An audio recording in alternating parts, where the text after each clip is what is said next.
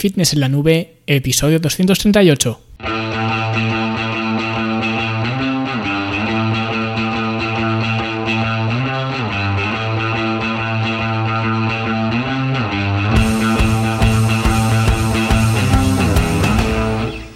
Bienvenidos a todos un viernes más aquí a vuestro podcast a Fitness en la Nube donde hablamos de fitness, de nutrición, de entrenamiento y donde cada viernes, cada semana os traigo las técnicas, consejos, estrategias, trucos y como lo queráis llamar para que construyáis un mejor físico y tengáis un estilo de vida más activo y más saludable.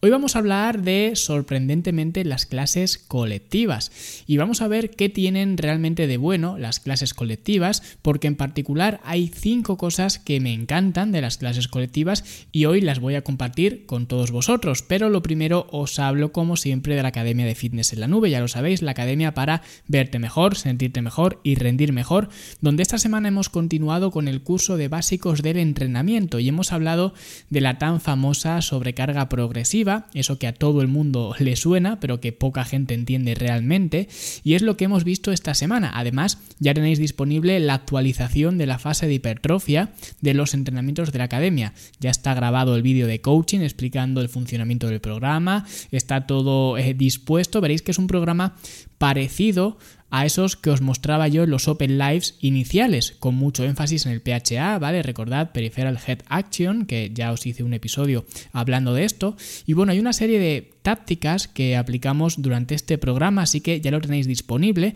pero recordad también que es un programa que se debe hacer después del de acondicionamiento físico, es decir, primero el de acondicionamiento físico y luego el de hipertrofia, ¿vale? Siempre en orden, que esto es muy importante, por eso a uno le llamo fase 1 y a otro fase 2, ¿vale? Y a los siguientes pues fase 3, fase 4 y demás. Y ahora estoy actualizando el de la fase 3, que pronto lo tendréis eh, también.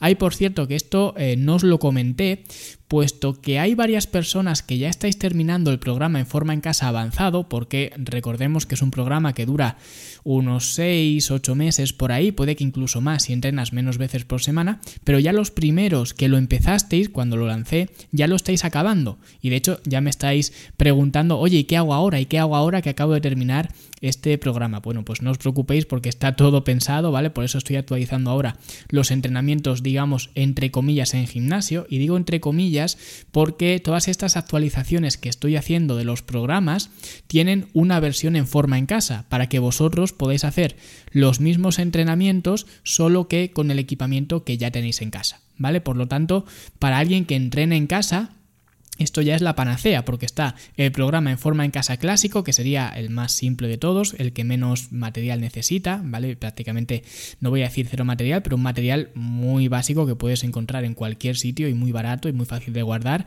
y muy fácil de todo, ¿vale? De hecho ya tenéis un episodio hablando del forma en casa clásico.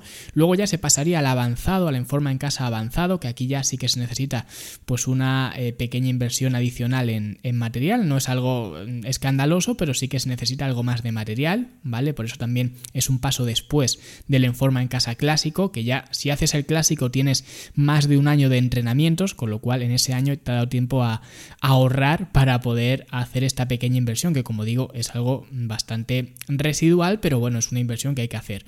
Y ya pasarías al avanzado, que como digo, pues hay unos 6, 8 meses por ahí, y luego ya después tenéis estos entrenamientos secuenciales, ¿vale? Como os he dicho en orden, primero la fase 1, fase 2, fase 3 y así sucesivamente. Por lo tanto, tenéis ahí años y años de progresión, ¿vale? Así que yo ya no sé qué excusa más podréis tener para no empezar a entrenar ya sea en casa o en el gimnasio, ¿vale? Porque tenéis todo cubierto.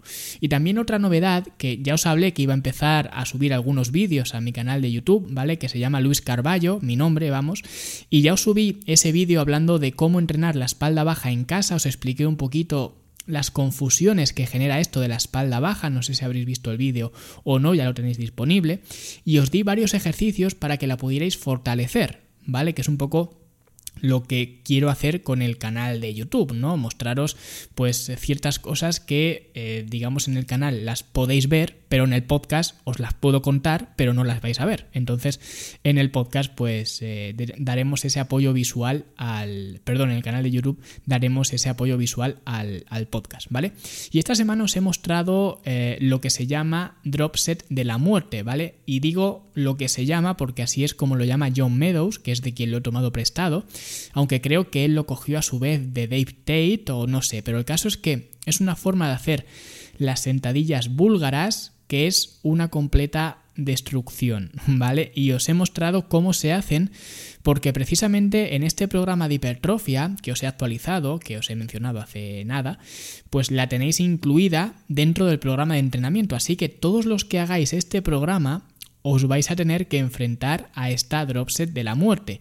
Así que me viene genial porque por un lado os enseño a todos, estéis o no en la academia, a hacerla y por otro lado los que estéis siguiendo el programa os muestro cómo lo tenéis que hacer, así que es un win-win total, ¿vale? Y bueno, esta dropset de la muerte la he programado en este programa de entrenamiento, en este de hipertrofia, no por casualidad, ¿vale? Sino porque eh, no hay un día de, de, piernas, digamos, específico, por lo que la fatiga en las piernas no se te va a disparar y es más probable que tengas, digamos, la suficiente entereza para hacer esta serie, que ya veréis que es muy exigente. También es un microciclo de 5 días, con lo que te da más tiempo para recuperarte.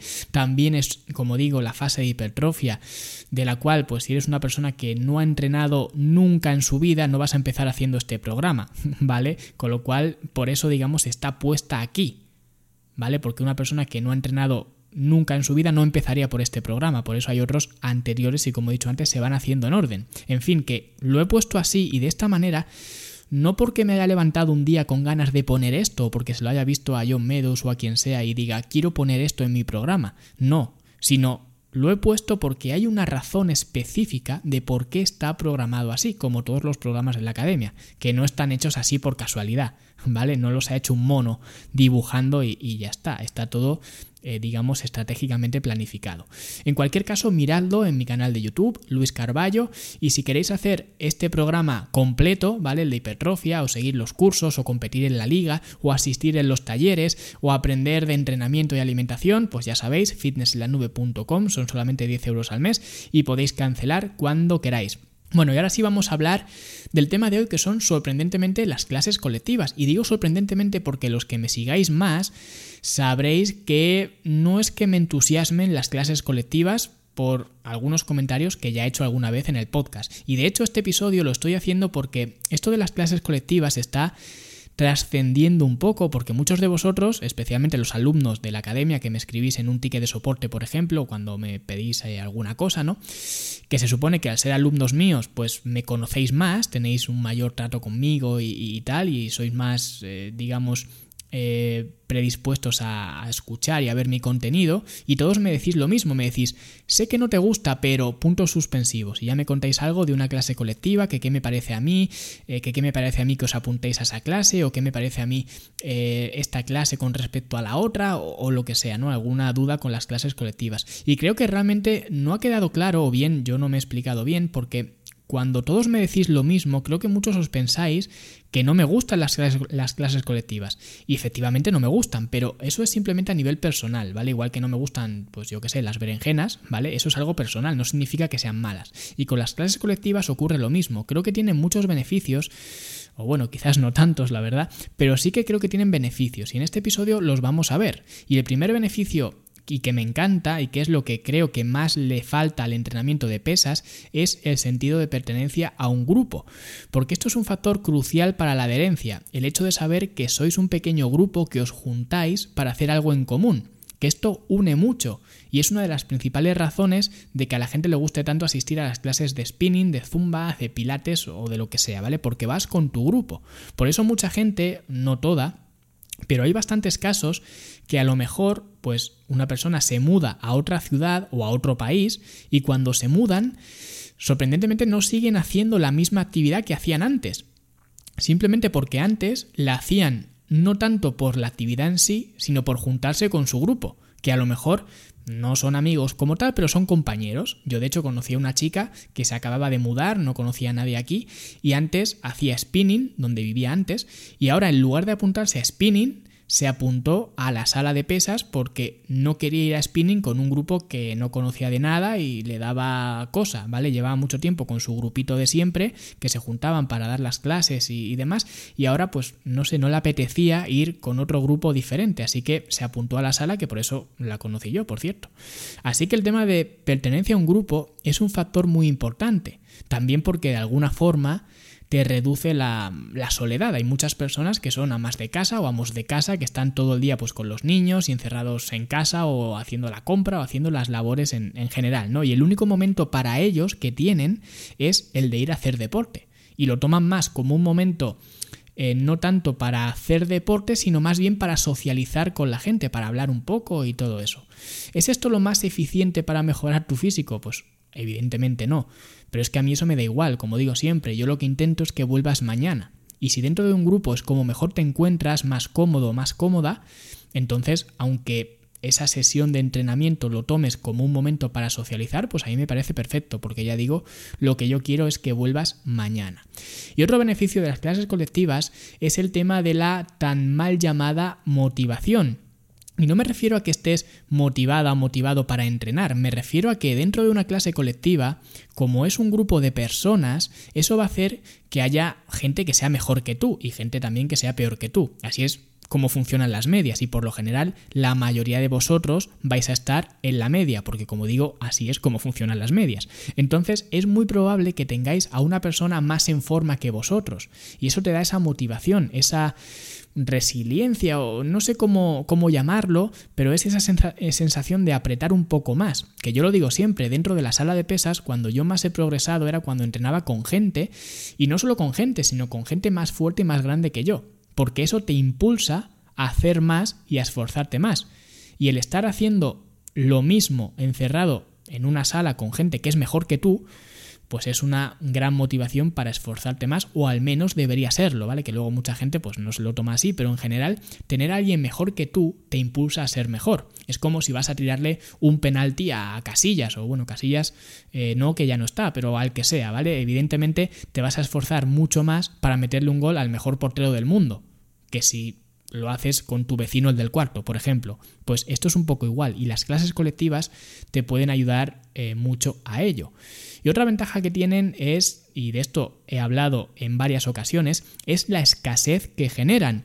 Y esto es algo curioso porque poca gente se para a pensarlo, pero cuando te paras a pensarlo te das cuenta de que es verdad. Porque el hecho de que si tú te apuntas a spinning, por ejemplo, a lo que sea, y sabes que spinning se da los martes y jueves, por ejemplo, aunque tú el jueves salgas cansado de trabajar, salgas que parece que te ha pisado eh, pues eh, una pisonadora por encima y no te apetezca nada ir, como sabes que si no vas, no vas a poder volver a ir hasta el próximo martes, al final haces un esfuerzo y vas.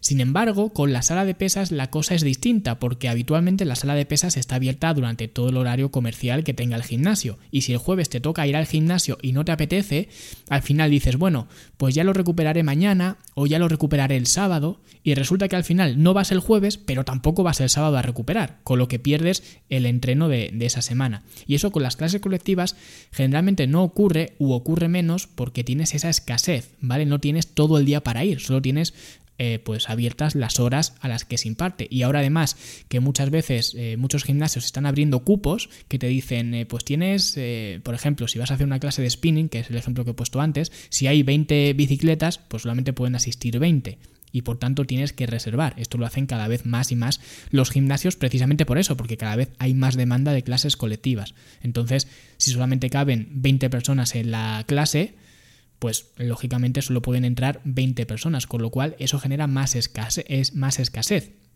Y eso ya digo, es algo bastante bueno porque te impulsa a eh, ir a, a, entrenar, ¿vale? Y otra ventaja que tienen las clases colectivas, que esto realmente es un arma de doble filo, pero bueno, se puede ver especialmente a los ojos de alguien más inexperto, que es generalmente el usuario medio de un gimnasio, y se puede ver como una ventaja, es la variedad que representan las clases colectivas, porque al final un entrenamiento con pesas se puede variar algo, ¿vale? De hecho, los programas de la academia hay variaciones, ¿vale? Cuando pasamos de un programa a otro o de una fase a otra, o luego también hay momentos más libres que puedes elegir un poco pues cómo organizarlo, pero al final es sota, caballo y rey. Sin embargo, en las clases colectivas nunca se hace lo mismo, cada día es algo nuevo y hasta que no estás allí no sabes lo que vas a hacer y por tanto tienes curiosidad de saber lo que vas a hacer hoy en la clase y esa curiosidad es la que te invita a ir. Y por lo tanto, la variación genera curiosidad y la curiosidad genera adherencia y eso siempre es bueno. Ahora bien, ¿Por qué digo que es un arma de doble filo? Porque al final las clases acaban siendo una especie de circo donde lo único que se busca es la variación por el hecho de variar. Y esto lo sé de primera mano. Ya os he dicho que a mí no me gustan las clases colectivas, pero he estado en muchísimos gimnasios, he compartido mucho tiempo con profesores de actividades dirigidas y sé cómo trabajan. Al menos la mayoría, supongo que nunca se puede generalizar, pero en mi caso es que ha sido general en todos. Todos los que he conocido funcionan igual. Te los encuentras en el gimnasio antes de dar su clase, preparando la clase y lo hacen basándose en lo que han hecho recientemente para no repetir. Es decir, para hacer otra cosa diferente simplemente por el hecho de que sea distinta y que la gente no se aburra. Y esto lo hacen porque es de alguna forma lo que quiere la gente. Quieren la espontaneidad, lo diferente, lo nuevo, pero mucho me temo que hacer esto, por mucha adherencia que pueda generar, no va a traer adaptaciones y por tanto resultados. De hecho, ya hice un episodio hablando de los entrenadores de circo, que mucho me temo que esto es lo que abunda ahora en, en todos los gimnasios. Pero en definitiva, desde el punto de vista de la adherencia, la variabilidad muy bien, pero desde el punto de vista de los resultados, la variabilidad muy mal. Y ya por último, otra ventaja que tienen las clases colectivas es la sensación de seguridad que te transmiten. Ya no solo la seguridad que te transmite el grupo, el grupo en sí, porque te sientes protegido dentro de él, y esto es algo que ocurre mucho. Yo de pequeño cuando hacía karate y tenía que ir con el kimono por el colegio, porque era una actividad extraescolar que se hacía en el colegio, y tenía que ir por el colegio con el kimono hasta el aula donde se hacía el karate, me daba vergüenza porque los niños que veía por allí, que me cruzaba con ellos, iban vestidos con ropa de calle normal. Yo era muy pequeño, obviamente, pero te da vergüenza ser distinto y sin embargo, cuando ya te juntabas con tus compañeros que todos iban vestidos igual con el kimono, ya no te daba vergüenza, porque te sentías arropado dentro del grupo, en ese mm, anonimato. Por lo tanto, eso te da seguridad. Pero no solo eso, sino que también en las clases colectivas, aparte de tener ese, ese, digamos, esa seguridad que te brinda el grupo, tienes también un monitor, un entrenador que aunque no esté pendiente exclusivamente de ti, debe estar al tanto del conjunto de la clase y eso te da seguridad porque sabes que lo que estás haciendo lo estás repitiendo del monitor, que se supone que es un profesional y que sabe de esto, con lo cual eso te transmite seguridad de que lo que estás haciendo es lo que tienes que hacer y que además lo estás haciendo bien. Que esto es algo que por ejemplo no ocurre en la sala de pesas, porque mucha gente el problema que tiene con las pesas no son las pesas en sí, es que lo sueltan allí en la sala que es un poco lo que me ocurrió a mí en su día, te sueltan allí y no tienes ni idea de qué hacer, de cómo hacerlo, de para qué sirve cada cosa y te, te sientes tan intimidado por la sala de pesas que en realidad es absurdo, pero es así como te sientes. Porque sientes que ese no es tu sitio, que acabas desencantado porque no sabes cómo comportarte dentro de una sala de pesas. Con lo cual acabas decidiendo irte a las clases colectivas porque te transmiten esa seguridad de al menos saber lo que tienes que hacer. Y te pones a repetir lo que hace el monitor y al menos te sientes útil, porque en ocasiones la sala de pesas, si no entras con un plan, puede ser bastante inhóspita, ¿vale? Por eso en la academia intento explicar todos los, entre comillas, secretos de la sala de pesas, ¿vale? Los ejercicios, los trucos, los programas. Todo está diseñado para que el que quiera entrenar en una sala de pesas se sienta cómodo en ella. Y a mí me da igual que os decantéis por las clases colectivas en lugar de la sala de pesas. Pero si tomas esa opción, si te vas a las clases colectivas, al menos que sea porque las clases colectivas o una clase colectiva en concreto te gusta mucho, no porque te hayas sentido intimidado en la sala de pesas. No sé si me explico. Quiero decir que que sean ambas dos opciones, dos opciones viables, no que te decantes por eh, las clases colectivas porque no puedes decantarte por las pesas. ¿Vale? Entonces la única opción son las clases colectivas y eso es precisamente lo que no quiero. Yo lo que quiero es que aprendáis a utilizar y a sacarle provecho a la sala de pesas y una vez que sepáis, que conozcáis y demás la sala de pesas, que toméis la decisión que queráis, pero que si no optáis por la sala de pesas no sea por desconocimiento de cómo sacarle partido.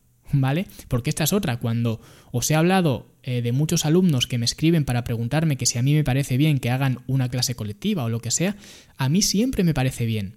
Lo que pasa que deben tener en cuenta lo que digo siempre, que los beneficios con respecto a la hipertrofia y la masa muscular no te los va a dar ninguna clase colectiva. Con lo cual mi recomendación siempre es que si quieres hacer una clase colectiva la hagas, pero que no renuncies a los entrenamientos de pesas. Es decir, no son incompatibles en absoluto. Por eso en la academia hay opciones para entrenar 3, 4 o 5 días por semana. Y si quieres hacer clases colectivas, pues oye, entrena 3 días por semana las pesas, que son 3 míseras horas semanales que incluso las puedes hacer en tu casa, no hace falta ni que vayas a un gimnasio, y luego haz tu clase colectiva favorita sin ningún problema. ¿Que quieres ir a tope con los entrenamientos de pesas? ¿Eres más eh, hardcore con, con, las pesas y no quieres nada de las clases colectivas? Pues oye, usa la opción de 5 días por semana y ve a tope con las pesas.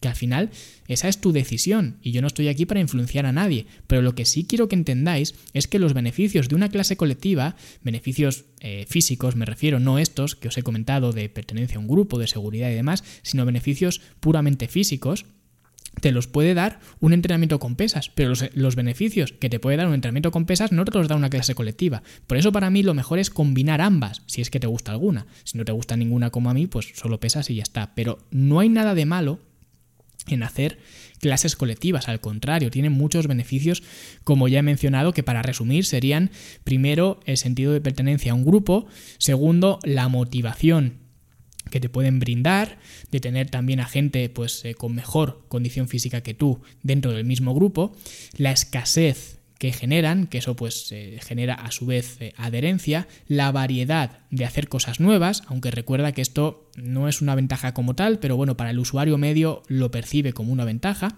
y también la seguridad de tener una referencia, que en este caso sería el, el monitor, el profesor. Así que espero que os haya resultado útil, que hayáis visto y comprendido realmente mi postura frente a las clases colectivas, que no es dogmática ni mucho menos, ¿vale? A tope con las clases colectivas. Eso sí, la semana que viene tendremos la revancha y os comentaré las cinco cosas que no me gustan de las clases colectivas, porque como todo tiene sus cosas buenas y sus cosas no tan buenas, ¿vale? Hoy hemos visto las buenas y la semana que viene veremos la postura contraria. Pero hasta entonces, pues me encantaría que me dijerais vosotros lo que pensáis eh, de las clases colectivas, me lo comentáis abajo en los comentarios, si os gusta alguna en especial, si estáis de acuerdo conmigo o si no lo estáis, porque de hecho esto es puramente mi opinión, con lo que cada uno puede tener la suya.